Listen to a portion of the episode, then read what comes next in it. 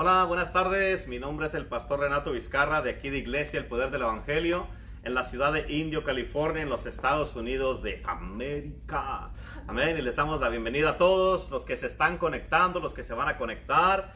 Este, antes de empezar con cualquier cosa, quiero dar la bienvenida al Espíritu Santo de Dios para poder empezar con esta palabra poderosa que estamos teniendo de ah, este tema que me dio el Señor que se llama la gloria de Dios. Este es un tema sobrenatural, poderoso, un tema que está suma, suma, suma, sumamente ah, bien poderoso, la verdad. Y este, no podemos vivir sin la gloria de Dios. necesitamos, si, queremos nosotros llegar a algún lado, cumplir eh, nuestros, ah, nuestra misión, nuestro llamado, nuestro propósito, nuestro destino en esta tierra, necesitamos la gloria de Dios. Algo que es bien interesante es de que Moisés, Dios le dijo a Moisés, le dijo ah, que que, se fuera porque los hijos de Israel siempre se alejaban de Dios, le daban la espalda de Dios, a, la espalda a Dios. Y una de las cosas que Dios le dijo a Moisés en una de las veces en Éxodo 33, le dijo, vete, dijo, y mi presencia va a ir contigo. Y Moisés le dijo, no, yo no voy a ir a ningún lado si tú no vas conmigo, porque Dios le dijo, le había ofrecido que iba a ir, su ángel con él y que le iba a asegurar la victoria, que los pueblos los iba a, echar delante de ellos y que iban a llegar a la, tierra prometida. La, la, victoria y el éxito estaba garantizado, pero Moisés dijo, no, yo te quiero a ti y no, no quiero un ángel. En otras palabras, dijo, si tú no vas conmigo, yo no me muevo de aquí. Y es lo mismo con nosotros. Necesitamos la gloria de Dios. ¿Por qué? Porque la gloria de Dios con los hijos de Israel se manifestaba de día este, con nubes, que es la nube de la gloria de Dios, y de noche con fuego. O sea, la, la, gloria de Dios se manifiesta de diferentes maneras, pero en realidad lo que es la gloria de Dios es Jesús mismo con nosotros. Es la presencia, Dios manifestado aquí con nosotros. Así es que hoy día le vamos a dar la bienvenida al Espíritu Santo de Dios y este para poder empezar con esta palabra este, que nos va a traer en este día nuestro hermano Abel Ortega. Este, así es que Espíritu Santo, te pedimos en el día de hoy que tú te manifiestes en este día. Te damos la bienvenida a este lugar y te pedimos, Espíritu Santo, que tomes el control, que hables a través de los labios de tu siervo Abel Ortega en este día. Te damos el control completo en el nombre de Jesús. Eres bienvenido, Espíritu Santo. Amén, amén. Así es que... Ah, Espero que esta palabra yo sé que les va a bendecir y que va a ser de gran bendición para cada uno de ustedes. Y ya no quiero tomar más tiempo, le vamos a dar la bienvenida a nuestro hermano Abel Ortega. Y al final de la palabra, si algunos de ustedes tienen alguna petición de oración, eh, mándenos sus peticiones y vamos a orar al final de la palabra por todos los que estén este, mandando sus peticiones. Así es que le damos la bienvenida a nuestro hermano Abel Ortega. ¿Cómo están todos por allá? Híjoles, hablar, hablar de la gloria de Dios es algo espectacular, algo asombroso. En el Antiguo Testamento, en el arca del pacto, ¿verdad? Antes, nada más podían entrar una vez al año a la presencia de Dios. Y el que entraba sin, sin, que Dios lo llamara, automáticamente su vida era removida de la faz de la tierra. O si querían, si querían llevar o presentar un holocausto, el cual Dios no les había ordenado que lo hicieran también. Pero en estos tiempos ahorita, gracias a Jesucristo, podemos venir al trono de gracia todos los días. Podemos buscar su gloria continuamente todos los días. En uh, Isaías 42.8 dice, yo Jehová, este es mi nombre, y a otro no daré mi gloria, ni mi alabanza, ni esculturas. Y ahorita vamos a ver por qué, por qué puse esta escritura al principio. En, la, en la Biblia dice que que el primer pacto que hizo Dios con su pueblo fue a través de la arca, de la arca del pacto, allí donde Dios, donde su presencia de Dios habitaba en la tierra. Ahora en, esto, en este tiempo, Dios habita en nosotros. Nosotros somos el templo del Espíritu Santo. Allí es donde habita Dios en nosotros en estos tiempos. Pero en, los tiempos antiguos habitaba en la arca del pacto. Y déjenme decirles, ¿verdad? La historia o en la Biblia o en la palabra nos deja saber que en, en Samuel dice que Dios le dio a...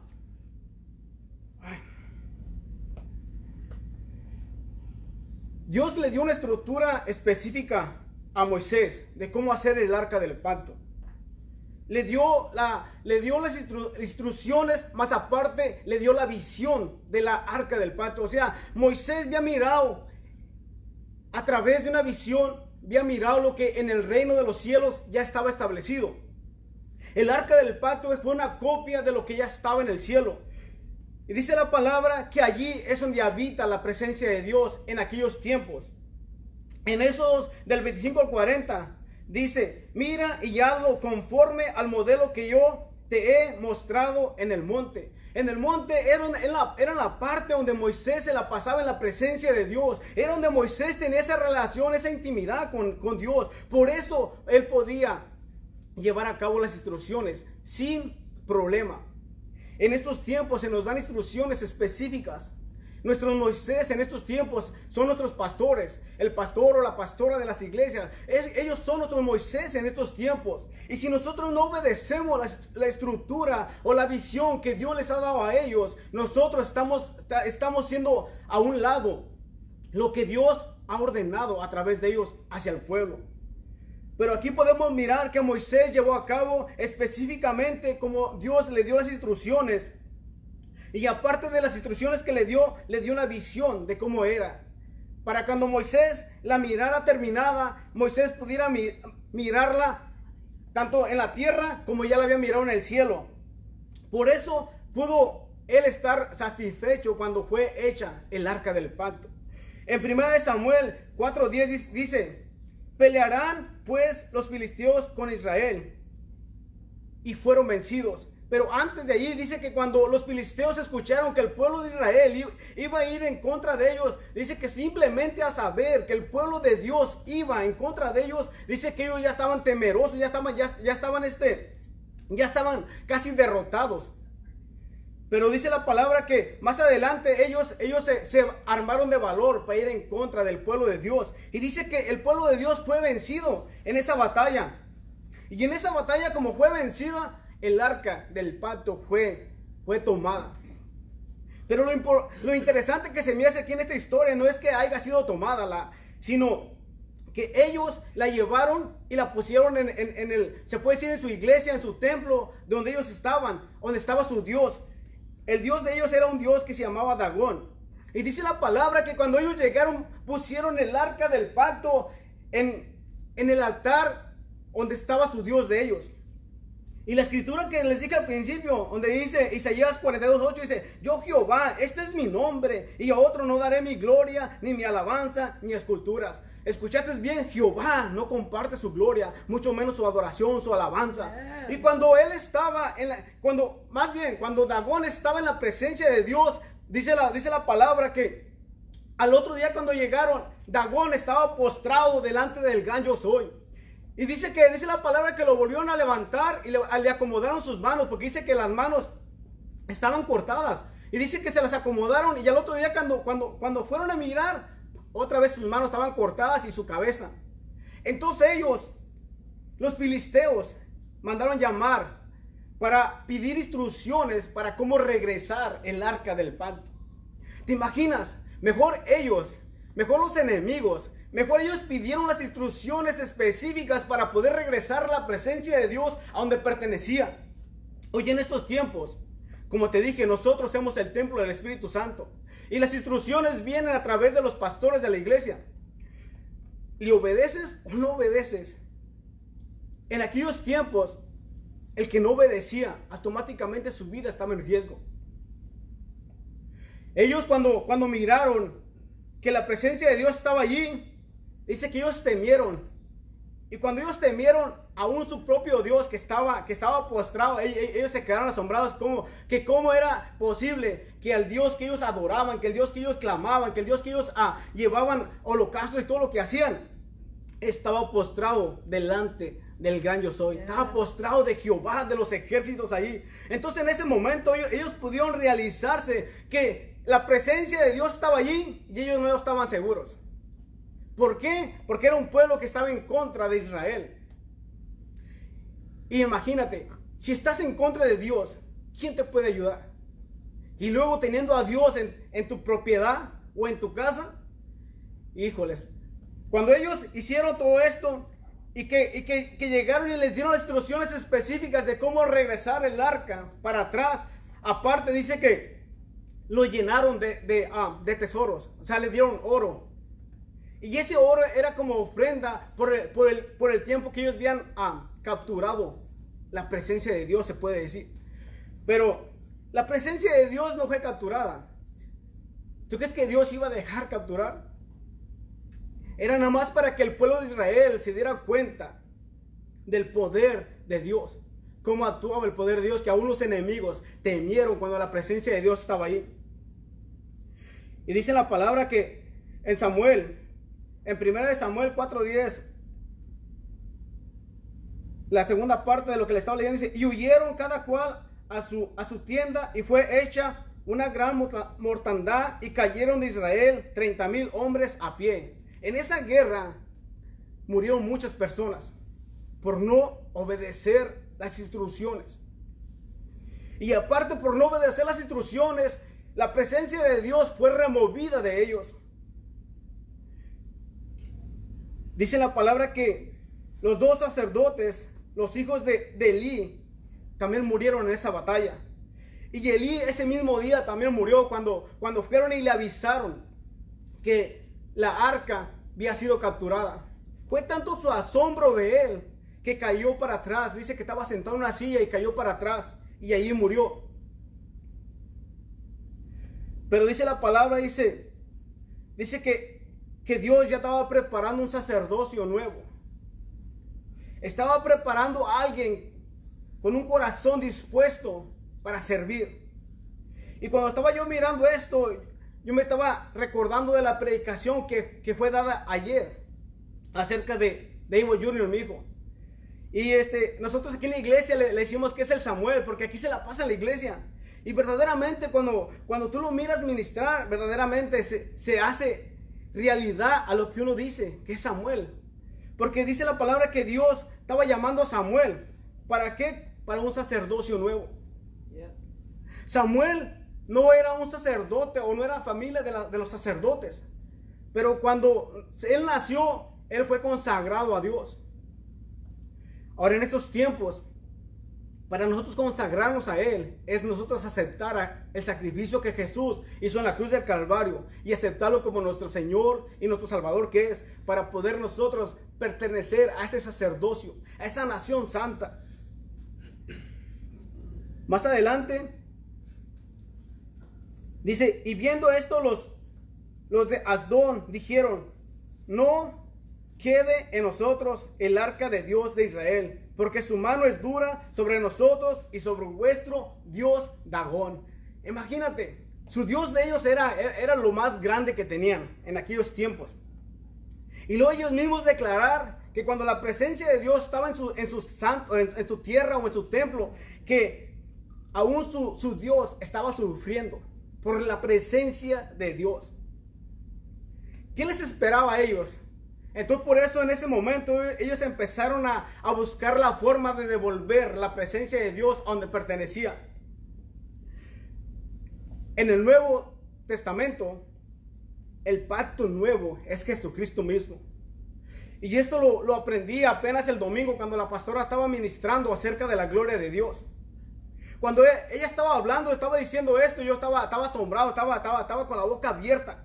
Porque habíamos escudriñado, habíamos mirado la palabra, habíamos mirado el, el, arca del pacto en aquellos tiempos, cómo, cómo era establecida la presencia de Dios, pero nunca habíamos tenido esa, se puede decir, esa igualdad o esa semejanza en las dos.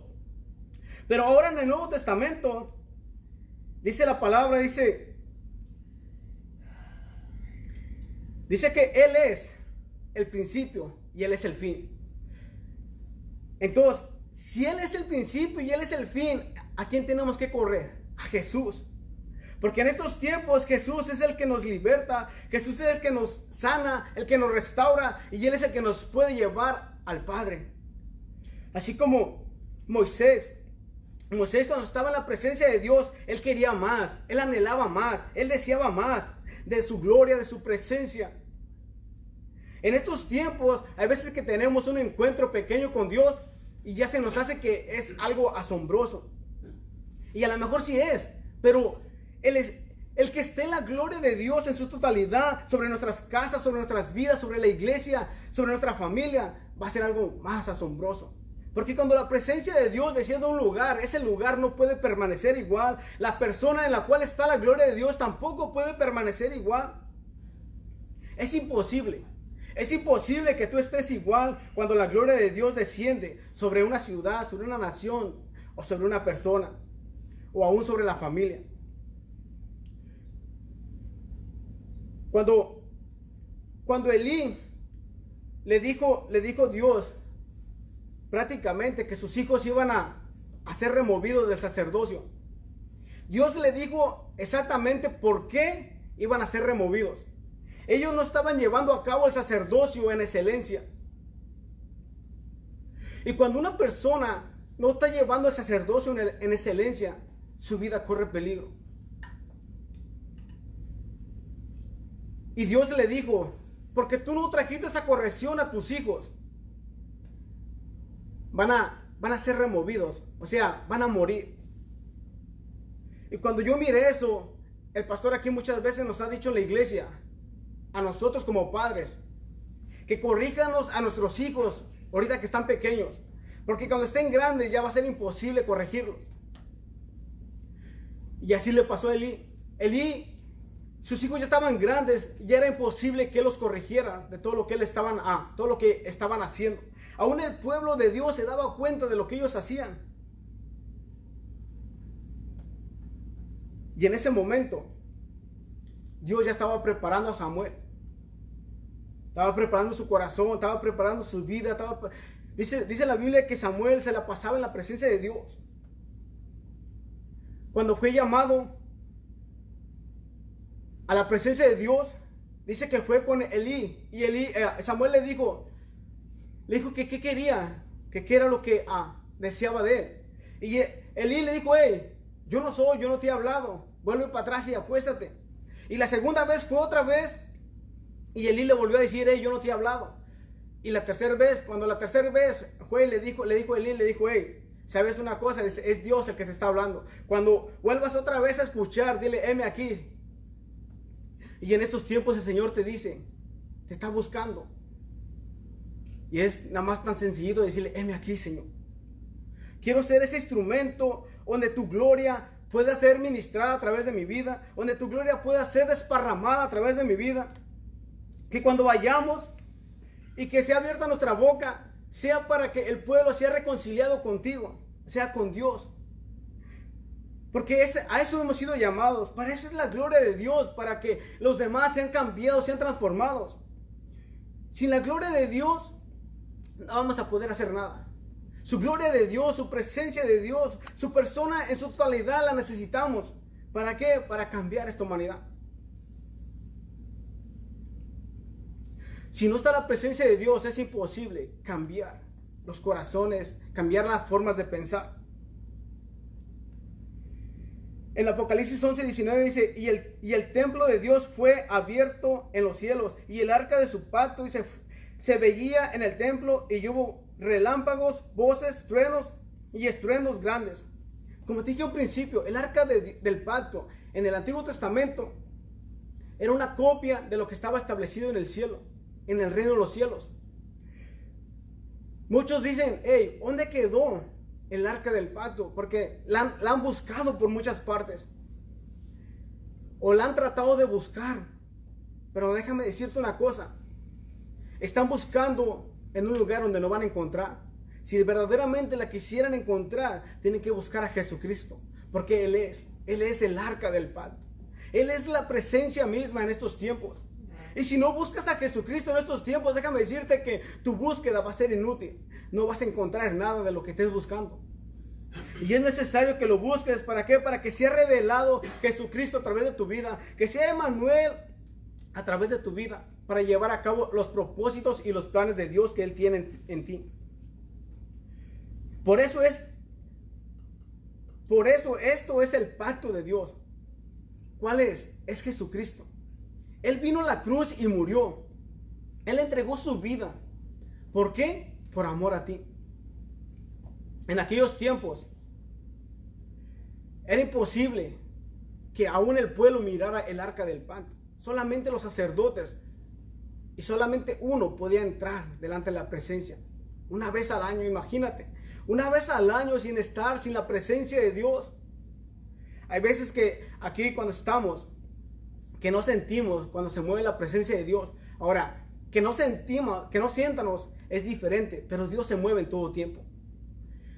Y Dios se mueve de diferentes formas para que no busques tú una, una, una, forma de cómo se mueve la presencia de Dios en tu iglesia, en tu casa, en tu vida. ¿Por qué? Porque Dios se mueve de diferentes formas. A lo mejor hoy se mueve a través de un canto. A lo, mejor hoy se mueve a través de una adoración, de una alabanza, de una administración. A lo mejor se mueve a través de tu vida. Y es imposible capturar el arca de, del pacto en estos tiempos. Y es necesario que vengamos al conocimiento de Dios. ¿Para qué? Para llevar a cabo lo que Él ha prometido en esta tierra a través de nosotros. También su palabra dice que Él no habita en templos hechos por manos de hombre. Y cuando yo estaba mirando eso, dije, ok, Señor, pero el arca fue hecha por manos de hombre. ¿Y cómo si habitabas allí? Pero lo que habitaba allí era su presencia. Era su, también era su persona en su totalidad ahí también. Pero esta escritura se basa o, o se relata a nosotros. ¿Por qué? Porque dice que nosotros somos el templo del Espíritu Santo, el templo del Espíritu vivo. Entonces nosotros no fuimos hechos por manos de hombre, sino fuimos hechos por las manos del Creador. Fuimos hechos por las manos de Jesucristo. ¿Para qué? Para que su gloria sea manifestada en nuestras vidas. Y si nosotros no manifestamos su gloria de Dios, quiere decir que hay algo mal. No que Dios sea imperfecto, sino que nosotros estamos desconectados y es tiempo de que nos conectemos a la vida. Para poder anunciar la gloria de Dios en todo su esplendor, necesitamos su Espíritu Santo. Lo necesitamos urgentemente. Hay una escritura en la cual dice que está un siervo en medio del desierto, anhelando las aguas. Y es lo mismo nosotros en estos tiempos. Así debemos de estar nosotros anhelando al Espíritu de Dios. ¿Para qué? Para que su gloria de Dios sea manifestada a través de nosotros. Porque si su Espíritu Santo, sin su presencia, déjame decir, no vamos a poder hacer nada. No vamos a, poder cambiar ni aún en nuestra situación en la que nos encontramos. Pero aún a través de su Espíritu Santo y su presencia, déjame decirte que aún las vidas van a ser cambiadas, van a ser tocadas, van a ser transformadas. Samuel fue un instrumento bien poderoso en las manos de Dios. ¿Por qué? Porque él seguía las instrucciones específicas como Dios se las daba. Y aparte tenía un corazón, un corazón en el cual le agradaba a Dios. En estos tiempos tenemos que obedecer las instrucciones como se nos dan. Tenemos que honrar a nuestros líderes. ¿Para qué? Para entrar en esa unidad. Porque si no honramos a nuestros líderes, estamos en desobediencia y ya estamos en, en, división. Y si estás en división, no puedes cargar la gloria de Dios. No puedes experimentar su amor y todo en su totalidad. ¿Por qué? Porque estamos haciendo o estamos en desobediencia nosotros mismos. En Apocalipsis, en Apocalipsis 19, perdón, en Apocalipsis 11, 19 dice, y el templo de Dios fue abierto y los cielos se llenaron de su gloria. Se manifestó su poder, su gloria su esplendor cuando los cielos fueron abiertos. Y Moisés miró su gloria en su totalidad y miró el pacto de, el, pacto de Dios establecido ya en el cielo y en la tierra. Como dicen, nos dicen nuestros pastores, dice, lo que ya ha sido manifestado en el cielo ya ha sido hecho en la tierra, o lo que ya vas a, vas a bajar a la tierra es porque ya ha sido manifestado en el cielo. Entonces nosotros tenemos que manifestar la gloria de Dios aquí en la tierra. ¿Por qué? Porque ya fue manifestada en el cielo. Y la verdad que es tiempo, es tiempo de levantarnos y llevar a cabo las promesas de Dios. Jesús le dijo en Juan, Juan 14, 6, dice, Jesús le dijo, yo soy el camino y la verdad y la vida y nadie viene al Padre sino por mí. Solamente necesitamos a Jesús para llegar al Padre. Necesitamos el nuevo pacto en estos tiempos para establecer su gobierno, su reino aquí en la tierra. En Apocalipsis 22, 3 dice, yo soy el alfa, el omega, el principio y el fin. El primero y el último. O sea, Dios ya, ya había sido establecido desde el primero y al último. Sin Dios no hay nada. So necesitamos a Dios en todo para poder ser instruidos, capacitados, para ser fortalecidos, para ser empoderados de su Espíritu Santo, para poder llevar a cabo la grandeza de su nombre y para poder anunciar su gloria en su totalidad. Y la verdad que es tiempo Es tiempo que nos levantemos para llevar a cabo cada promesa que Dios ha establecido sobre nuestras vidas. Y que su gloria sea manifestada a través de cada instrumento que Él ha escogido. Porque verdaderamente Dios nos ha escogido con un propósito. Y ese propósito es de reconciliar al pueblo con Él mismo. Y en esta hora, simplemente yo le pido a Dios que sea su gloria manifestada en su totalidad a través de tu vida y a través de nuestras vidas.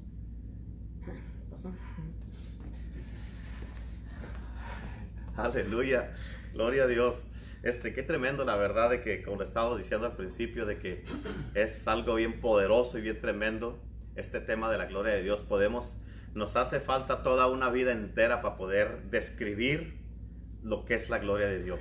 Podemos hablar, aquí en la iglesia, habemos ocho o nueve predicadores que hablamos de la palabra de Dios, hablamos de este tema y este, pero la verdad que cada uno ponemos una pieza a estos rompecabezas que armando algo para que eh, lo puedan entender de la mejor manera posible. Y este, pero algo como lo que estabas hablando de, de los sacerdotes, o sea, ellos tenían que ir una vez al año delante de la presencia de Dios. Y para ir delante de la presencia de Dios, de la gloria de Dios, este, al arca del pacto, había una preparación, un proceso de purificación y todo eso.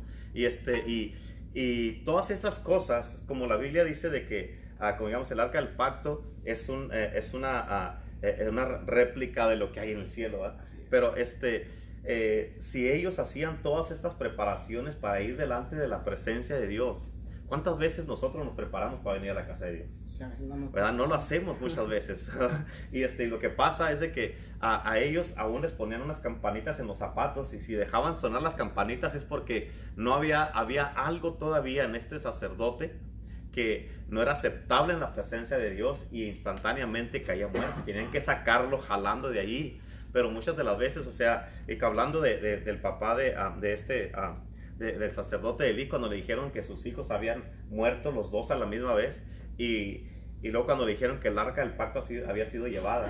O sea, lo que le impactó y la razón que él murió fue por el arca del pacto, no por sus hijos. O sea, le importó más la presencia de Dios. Y nosotros sea, lo que debemos de cuidar es la gloria de Dios en nuestras vidas. Debemos de cuidarla, debemos de protegerla, debemos de estar. ¿Por qué? Porque, ah, ah, en otras palabras, el hilo que dijo, si ya no está la presencia de Dios aquí, ¿para qué estoy vivo? Y es lo mismo con nosotros. O sea, ¿para qué no, no, no, no vamos a ser, a ser efectivos en absolutamente nada en este mundo si no tenemos la gloria de Dios? O sea, con la gloria de Dios hemos dado mucho este ejemplo en nuestra iglesia de que con Dios en nuestras vidas, con la gloria de Dios en nuestras vidas, lo que vamos a hacer en un año lo podemos hacer en un mes. Es por eso que los hijos de Israel este, se, se, alejaban de Dios y, luego le daban espalda y luego regresaban, le daban la espalda y luego regresaban.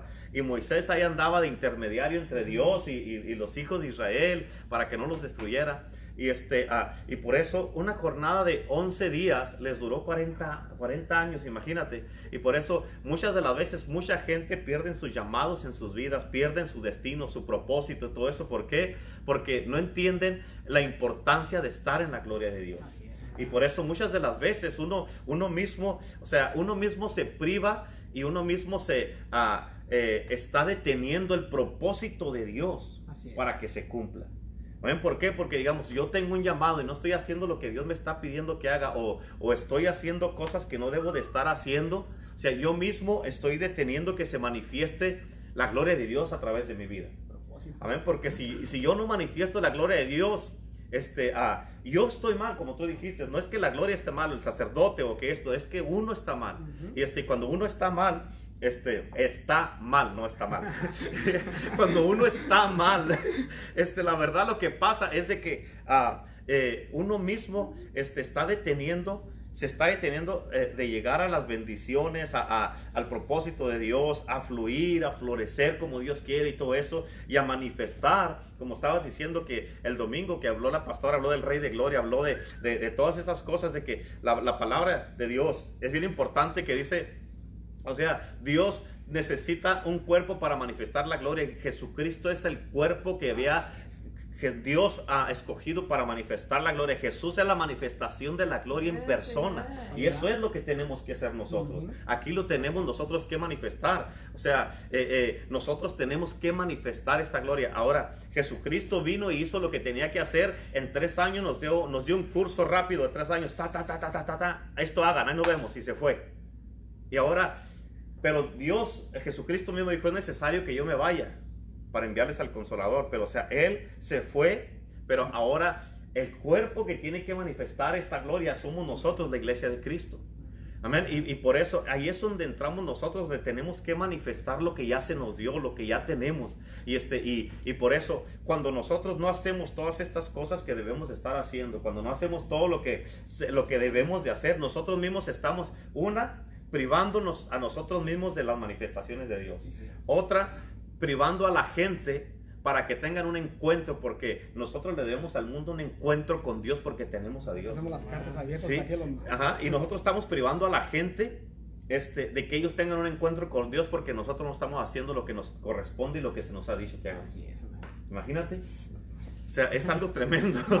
Amén. Es algo tremendo. ¿Por qué? Porque, digamos, si nos ponemos a pensar, digamos, me voy a poner yo de ejemplo, ¿cuánta gente está no está entrando a su destino porque yo no manifiesto la gloria. O porque yo no estoy haciendo lo que tengo que hacer. ¿Verdad? Porque hay cosas que, eh, que o sea, yo en mi vida como pastor, yo, yo sé lo que Dios me dijo que voy a hacer. Yo, yo sé que voy a predicar el resto de mi vida, voy a ser pastor de pastores y voy a vivir predicando y predicando y me voy a morir. Yo sé que lo voy a hacer, pero, o sea, ya porque sé esto no quiere decir que me voy a relajar. Ah, ¿qué voy a hacer? Tengo una, toda una vida por delante. Yo no sé. Pero o sea, lo que debe de hacer es de que cada vez ir, como dice la Biblia, de gloria en gloria, mejorando. Cada servicio ir más adelante, cada servicio hacerlo mejor, cada servicio demostrarlo mejor, prepararme mejor, estudiar más, estar más en la presencia, estar más en la gloria, orar más, buscar más. ¿Y este para qué? Para yo poder manifestar lo que Él me dio, porque yo soy parte de ese cuerpo que tengo que manifestar la gloria de Dios. ¿Verdad? Como, dice la palabra, que el arca fue, fue diseñada específicamente con instrucciones y nosotros también fuimos diseñados y más aparte Dios estaba dentro del vientre de nuestra madre cuando estábamos siendo diseñados. O sea, ¿para, ¿para, qué? Para poder cargar su gloria de Dios. Exacto. Y, y, dice la Biblia en el libro de Hebreos capítulo 1, dice, hablando de Jesús, que Él es la imagen de Dios. Ese es la, la, el, reflejo de Dios, o sea, la manifestación de su gloria. O sea, ahora, Cristo está en nosotros, eso es lo que debemos de ser nosotros. Eso es lo que debemos de ser, debemos manifestarlo de esa manera y por eso es importantísimo hermanos, hermanas que, estén, que nos están escuchando, escucha, es importante que busques de la presencia de Dios. Hoy en esta semana estamos cumpliendo nuestra octava semana. Octava, no como dijo la pastora ayer, ochava, no, es octava. Ok, nuestra octava semana de que empezamos a, a hablar de estos temas bien poderosos, bien tremendos este, ya vamos a tener dos meses en esta semana donde empezamos con estos temas que estamos trayéndoles palabra todos los días porque nos interesa su vida espiritual, nos interesa que su fe esté fortalecida, que no pierdan la fe, que tengan, que su esperanza siga estando fuerte, firme y estable, que ustedes sigan alimentándose con palabra y no estamos nomás aquí, nomás porque no tenemos que hacer, créanme, tenemos muchas cosas que hacer, pero esto es algo que Dios nos dijo que hiciéramos y lo estamos haciendo y lo hacemos lo mejor que podemos y con todo nuestro corazón. Así es que ah, manténganse conectados, sigan alimentándose la palabra de Dios, busquen la presencia de Dios como dijimos la semana pasada. Ahora en esta semana estén buscando la presencia de Dios porque Dios te escogió a ti para este tiempo, para hacer la manifestación de la gloria. Dios nos escogió a nosotros y por eso tú tienes que entender, esto es bien importante, eh, tú, Dios te escogió con un propósito y no dejes que gente eh, te, eh, se quede sin entrar a su propósito porque tú no haces lo que tienes que hacer. Es, eso es bien importante. Amén. ¿Por qué? Porque Dios te va a llamar a cuentas y te va a decir, ¿qué hiciste con la gloria que te di? ¿Qué hiciste con la presencia que te di? ¿Qué hiciste con mi palabra? ¿Qué hiciste con mi Espíritu Santo? ¿Qué hiciste con todos los depósitos que te estuve dando? ¿Qué hiciste? ¿Y qué excusa le vas a dar a Dios? No, pues es que estaba cansado. No, pues es que no me sentía bien. Pues el coronavirus, Señor. No, no, no, que coronavirus ni que nada. Con la gloria desastre del coronavirus. amén. Y por eso, o sea, no pueden, la verdad, siempre digo yo esto y tú ya lo sabes. Dios perdona pecados, no excusas. Así es. Dios perdona pecados, no excusas, y por eso no tenemos ninguna excusa. Es más, escucha, delante de Dios ninguna excusa es válida porque no hicimos lo que tenemos que hacer. Hay que hacerlo. Amén. Hay que hacerlo. Así es que conéctate, busca más de la gloria de Dios, conéctate con Iglesia, el poder del Evangelio, conéctate con nosotros, ven y sé parte de este movimiento. Amén. ¿Por qué? Porque estamos con todo esto de la gloria de Dios, estamos preparándonos porque hay un derramamiento sobrenatural de la gloria de Dios que viene para los últimos días, el último derramamiento de la gloria de Dios. Amén. Que, que es lo último que va a hacer Dios antes de la venida de Cristo. Amén. Ahorita estamos viviendo en un mundo muy diferente al que normalmente eh, estamos acostumbrados, pero ahorita tenemos, esto es un tiempo de preparación preparación para lo que viene y tenemos que agarrar todas las cosas que Dios está haciendo con nosotros y prepararnos para qué? Para poder ser parte de ese remanente que vamos a manifestar la gloria de Dios. Así es que no se te pierda este, este, ah, este, eh, esta oportunidad de ser parte de lo que Dios quiere hacer y luego también este, eh, únete con nosotros. Únete para que seas parte de esto. ¿Por qué? Porque Dios tiene un propósito para tu vida. Acuérdate de esto. Con esto te voy a dejar. Si estás vivo todavía, es porque Dios no ha terminado contigo. Y eres inmortal mientras no termines tu propósito. En otras palabras, nadie te puede tocar ni te puede hacer daño, ni el que el diablo se te venga encima no te puede matar. Porque Dios es, tu protección y eres inmortal mientras no cumplas el propósito de tu vida. Y yo creo que a veces hay gente que no lo quieren cumplir porque dicen, si cumplo y acabo lo que Dios me dijo, me va a llevar ya. Pero créeme, lo necesitas toda una vida y media para cumplir todo lo que Dios te dio porque Dios es demasiado grande que no lo podemos entender. Nosotros somos así chiquitos como se nos dijo el domingo, y Dios es grandotototote. Amén, así es que, amén, los amamos a todos, bendiciones, un abrazo, Abel, gracias por la palabra, gracias por este, haber estudiado, por haberte preparado y por haber traído esta palabra en el día de hoy. Los bendecimos a todos. Los cubrimos con la sangre de Cristo, aplicamos la sangre de Cristo y yo declaro en el nombre de Jesús que vas a tener un encuentro con la gloria de Dios y que la gloria de Dios te va a llenar y te va a transformar tu vida para siempre. Amén. Este, y nomás quiero dejarles saber que el día de mañana, miércoles, tenemos servicio aquí en la iglesia para que vengan todos a la iglesia, obviamente con las medidas necesarias todavía este, tráigase su mascarilla y este, nos miramos mañana a las seis y media de la tarde aquí en Iglesia, el Poder del Evangelio, tenemos nuestro servicio y este tema de la gloria de Dios todavía nos queda miércoles, jueves y viernes y, este, y créemelo, va a ser algo bien tremendo y bien poderoso y este, que no, no, no se te puede pasar. Así es que sigue conectado, sigue eh, eh, eh, buscando todas las cosas que estamos haciendo a través de todas las redes sociales, porque hay muchísimo. Ahorita, la verdad que la gente no tiene excusa por qué no crecer.